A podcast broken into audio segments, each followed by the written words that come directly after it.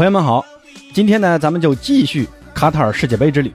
今天啊，咱们来看一看这次的世界杯的死亡之组 E 组的一个介绍。那死亡之组谁会先死呢？听到最后，八哥给你答案。E 组呢由西班牙、德国、日本和哥斯达黎加这四支球队组成。西班牙和德国这都是夺得过世界杯的球队，也是有能力竞争本届世界杯冠军的球队。而日本队作为亚洲霸主，这几年的成长非常迅速，队内的大部分球员呢都在欧洲五大联赛中踢球。而哥斯达黎加那也是世界杯的常客，所以你看啊，这个小组的各支球队的实力啊，其实都非常的强。即便是西班牙或者德国，也不敢说自己能绝对的战胜小组的其他对手，那将 E 组称之为死亡之组，一点也不为过。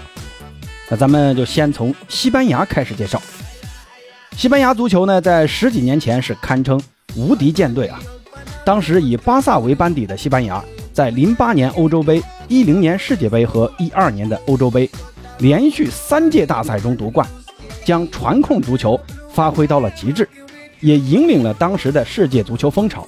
但时至今日，传控足球日渐式微了，而高压逼抢流成为了新的。备受追捧的足球风格，但通过这次的西班牙的大名单来看，西班牙这次仍会是主打传控，因为恩里克这次征召的球员仍是以巴萨球员居多，总共招了七名巴萨球员了，而且呢，三名中场大概率啊还是巴萨的那三个中场，布斯克茨、佩德里和加维。那去年的欧洲杯，恩里克的传控流最后呢也闯进了半决赛。只是在半决赛呢，以点球大战的方式输给了最后的冠军意大利队。可能从这一点看啊，恩里克觉得现在的这帮西班牙球员以及西班牙的这个打法还是可以去争取一下最后的冠军的。那我们就来看一看西班牙的这个大名单。门将位置有毕尔巴鄂竞技的乌奈西蒙、布莱顿的罗伯特桑切斯、布伦特福德的戴维拉亚。目前来看啊，乌奈西蒙。肯定是首发门将，他的各项能力呢，可能不是最强的，但综合能力是最平均的，尤其是他的出球能力啊，这个对于恩里克的战术非常重要。那这个也是曼联门神德赫亚和切尔西门将凯帕都没有入选大名单的最直接的原因。不过说实话啊，就算德赫亚他不能打主力，你招进去打个替补，难道也不行吗？这一点啊，我是有点不理解啊！我不知道恩里克是怎么想的。后卫呢，有皇马的卡瓦哈尔、瓦伦西亚的加亚和吉里亚蒙、切尔西的阿斯皮利奎塔、比利亚雷亚尔的保托雷斯、巴萨的埃里克加西亚和阿尔巴、曼城的拉波尔特。那从这个名单来看呢，两个主力边位啊，大概率应该就是左边是阿尔巴，右边呢是阿斯皮利奎塔，加亚呢和卡瓦哈尔打替补。主力中卫搭档大概率会是拉布尔特和保托雷斯，加西亚和亚蒙替补。那这里呢，就有一个小问题出来了啊，为什么要带阿尔巴而不带巴尔德呢？阿尔巴现在在巴萨已经只能打这个轮换替补了，而巴尔德才是巴萨的主力左边卫。巴尔德的速度很快，防守能力呢相比阿尔巴可能还更强一点，只是这个插上助攻的能力啊，还没有阿尔巴那么强。那从这个角度来看啊，恩里克还是会在进攻上下功夫的。但说实话啊，世界杯赛场你如果忽视防守，过于重视进攻的话，我总觉得啊，这个不是明智之举。这个只能走着瞧啊。另外呢，大巴黎的拉莫斯这次也没有入选大名单，这个呢引起了很大的讨论啊。其实我觉得拉莫斯没入选没什么大不了的。你看去年欧洲杯。恩里克就是人都不带齐，他都不带拉莫斯，你能说啥呢？虽然那个时候拉莫斯的伤势刚刚好，呃，再说了啊，这个赛季拉莫斯的状态也不见得有多好，毕竟年纪大了嘛，所以不带拉莫斯啊，应该没什么争议啊。那中场球员呢，有巴萨的布斯克茨、加维和佩德里，曼城的罗德里，大巴黎的索莱尔，马竞的科克和马克斯略伦特。恩里克现在肯定还是以四三三为主的，那三中场那。就是巴萨的那三个，布斯克茨打后腰，加维呢是右前卫，佩德里呢是左前卫，罗德里呢来打布斯克茨的替补，索莱尔、略伦特和科克作为加维和佩德里的轮换。至于为啥不带利物浦的迪亚哥啊，这个我说不好啊，建议大家去听一听武一帆老师的节目啊，他说的很清楚。前锋呢有巴萨的费兰托雷斯和法蒂，毕尔巴鄂竞技的尼克威廉斯，比利亚雷亚尔的皮诺，马竞的莫拉塔，皇马的阿森西奥，大巴黎的萨拉维亚，还有莱比锡的奥尔莫。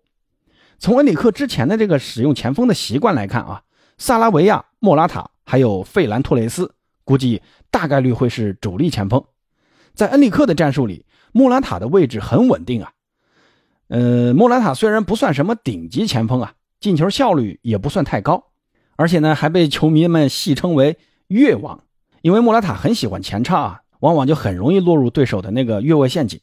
但一个呢是现在西班牙确实是缺少好前锋，没人比莫拉塔更适合打这个位置，不管是阿斯帕斯还是德托马斯。都不见得比莫拉塔更好。二一个呢，就是莫拉塔的这个战术适配性更好，也肯跑肯拼。所以呢，只要他不受伤啊，莫拉塔打中锋那是肯定的。不过这个名单呢，还是有一个很大的问题，就是谁能打莫拉塔的替补呢？阿森西奥能不能打这个位置？但阿森西奥，你看这几个赛季被安切洛蒂都放到了右边路了，打中锋呢，不知道能不能行啊？另外呢，边锋法蒂的入选也有点争议。法蒂这个赛季的状态其实不算好，越来越毒了。而且呢，以前那种灵动的过人和射门技术，在受了两次重伤之后啊，也慢慢消失了。能不能承担起西班牙锋线的后手很难说。不过呢，好在啊，他跟同在左路的佩德里目前的配合呢是越来越熟练了，这倒是一个很好的现象。法蒂呢，只能作为西班牙在下半场的变阵后手来使用。只是啊，别又给搞受伤了啊！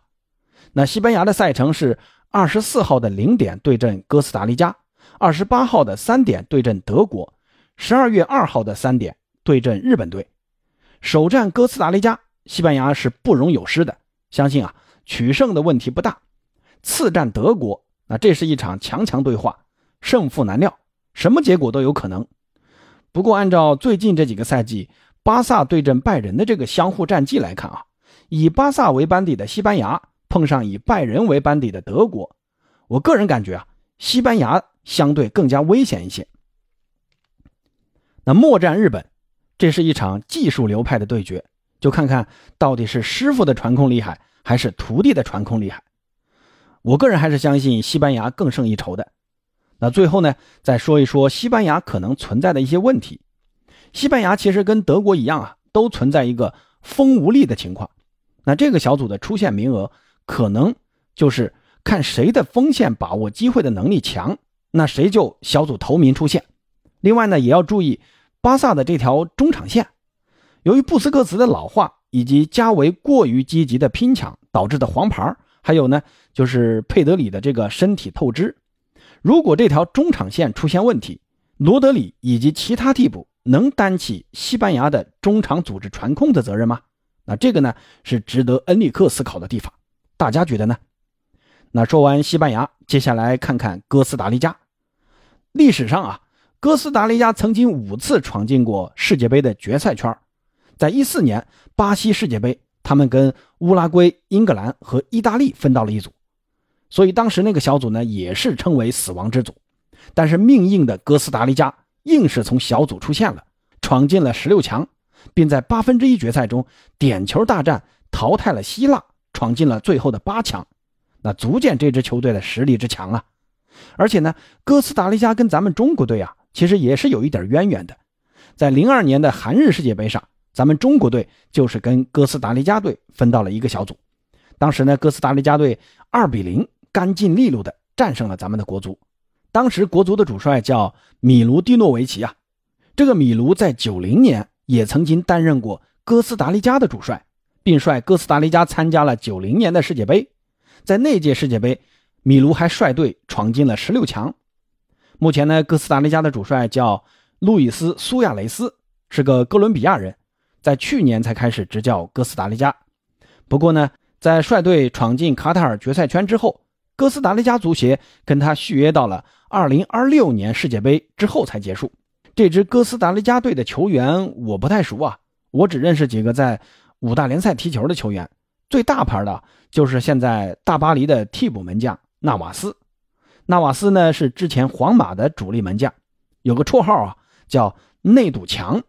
纳瓦斯的这个门线技术非常强，他现在呢这个年纪也大了啊，本赛季呢在大巴黎也没怎么上场，还有几分当初的功力啊，这个就很难说了。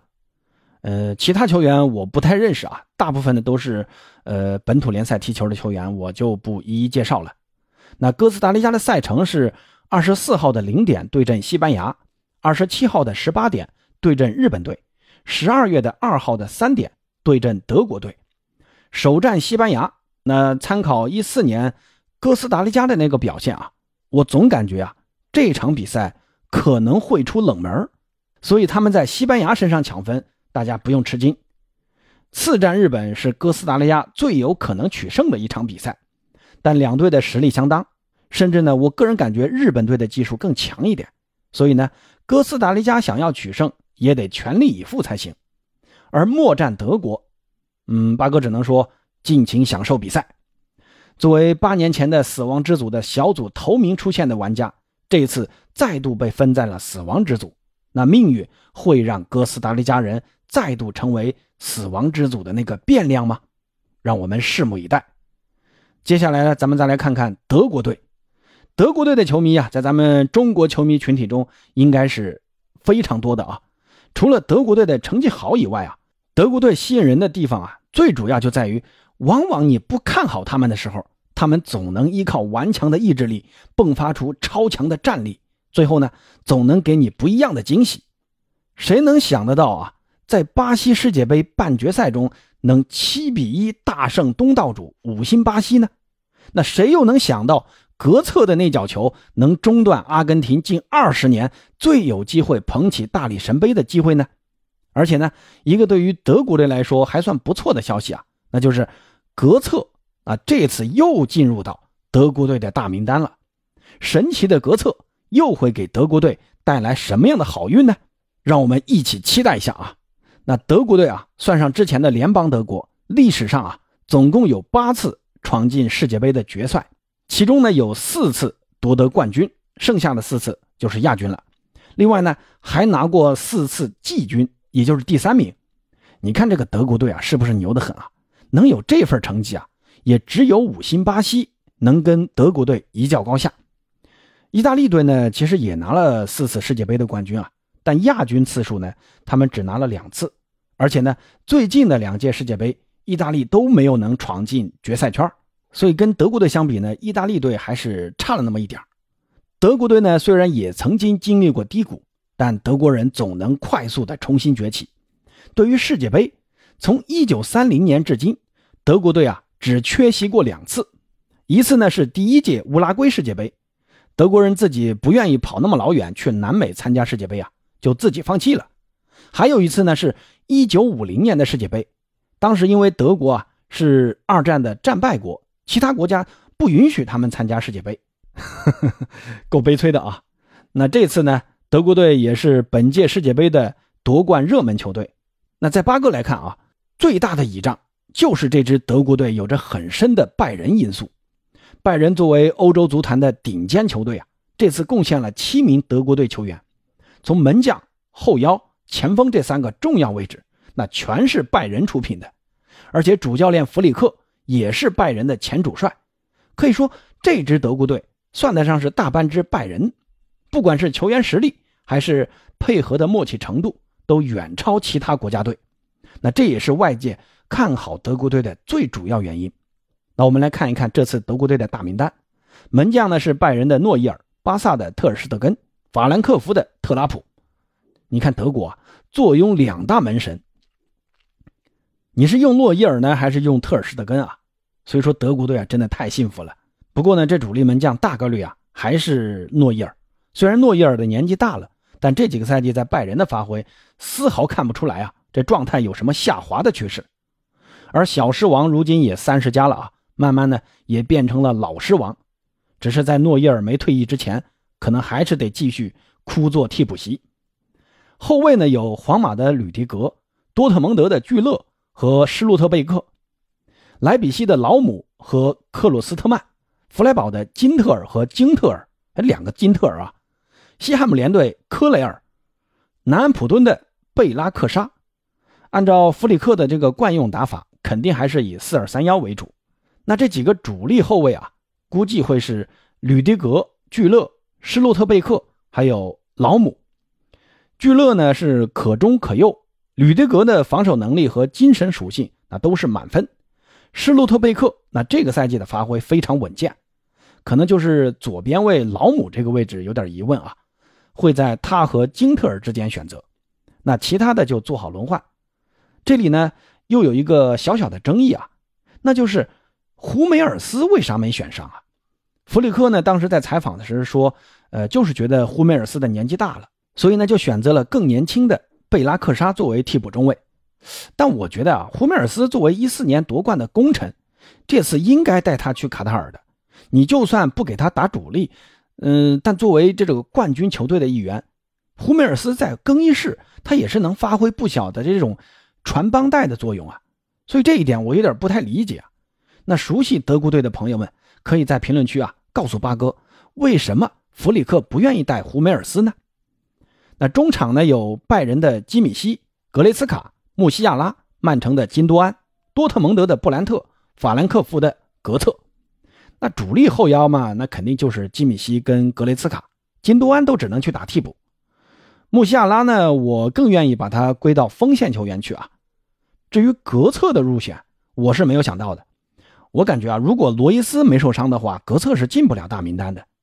不过呢，格策作为一四年德国捧起大力神杯的关键功臣啊，那这次的入选也算是一个奖励啊。但主力肯定是没得打的。可以作为下半场的替补骑兵来用一用。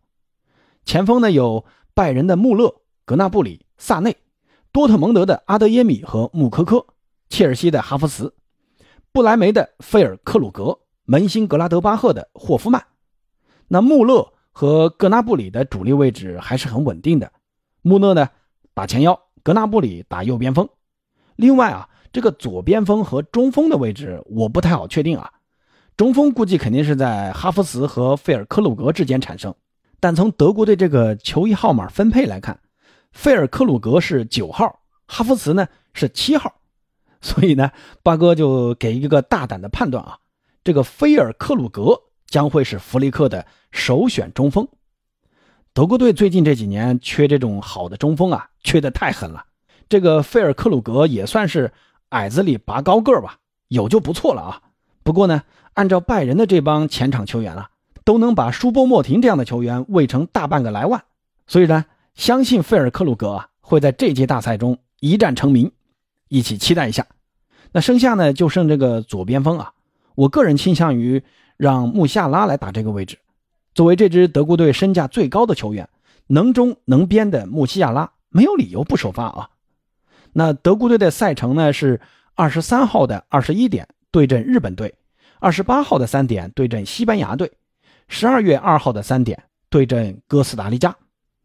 德国呢打日本和哥斯达黎加，我是一点怀疑都没有，妥妥的六分到手。这个不像西班牙，我得犹豫一下。德国我是一点犹豫都没有，拿下这两个对手是一点问题都没有。就是第二战打西班牙啊，不好说，谁赢谁输都有可能。你别看拜仁把巴萨给克制的死死的。但德国和西班牙之间的相互战绩并没有那么悬殊，我个人的意见啊，最好是个平局。这场比赛呢，大家千万不要错过啊！就算没办法看直播，也一定要去看一下回放。我觉得啊，这将是本届杯赛的经典之战。那德国队呢，也不是没有问题。一个呢是双后腰的选择，拜仁的这两个后腰太重要了，万一啊其中一个出现伤病或者状态不好。那几乎就没有人能顶上去。金多安呢，在曼城是踢久了，真的不见得啊，就适合跟基米希或者呃格雷斯卡一起搭档。另一个呢，就是一个老生常谈的锋线得分问题啊，缺少好的中锋已经困扰德国队很久了。这个菲尔克鲁格毕竟不是莱万，哈弗茨又是个神经刀，所以呢，他俩的发挥啊，很有可能会决定德国队能走多远。那说完德国啊。最后呢，咱们再来看看日本队。说实话啊，日本队要不是分到这个小组啊，那就是八哥最愿意关注的亚洲球队。日本队的实力在亚洲已经算是第一档的球队了，球员的实力还是战术风格，可以说已经跟欧洲二流球队不相上下了。虽说呢，在亚洲的实力很强，但这支日本队在亚洲区预选赛中的表现却不尽如人意。在十二强赛中，日本队的前三场比赛两度高负，那主帅森保一的帅位曾经一度岌岌可危，但随后的一波六连胜让日本队提前一轮晋级了世界杯的正赛。森保一呢，在二零一八年才接手日本队的帅位的，率队呢拿过一九年的亚洲杯亚军。